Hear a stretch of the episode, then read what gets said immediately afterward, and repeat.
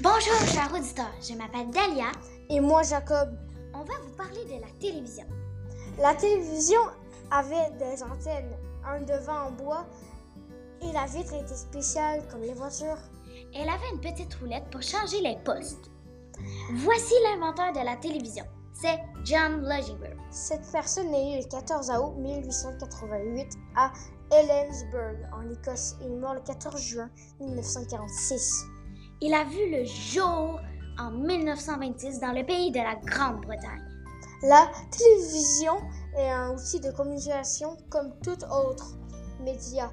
Elle doit jouer un rôle primordial qui est d'informer, d'éduquer et de distraire le grand public. Le 26 janvier 1926, on voit la première diffusion publique d'images. Télévisée par l'Écossais John Logie-Baird. Confidentiel et longtemps en noir et blanc, le poste de télévision connaît ensuite un développement fulgurant à partir des années 1950, gagne la couleur et s'invite dans la plupart des foyers. Avant, la télévision avait des antennes et plus maintenant. Autour de l'écran, c'était en bois avec l'écran en vitre spéciale.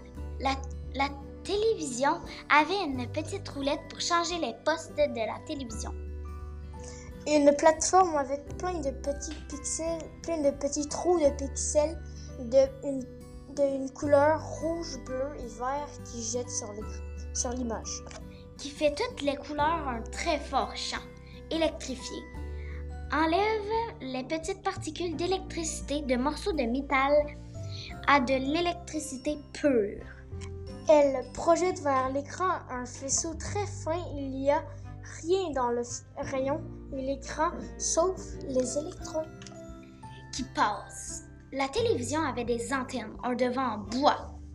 Et la vitre était spéciale comme les voitures. Elle avait une petite roulette pour changer les postes. Recherchez pour la suite.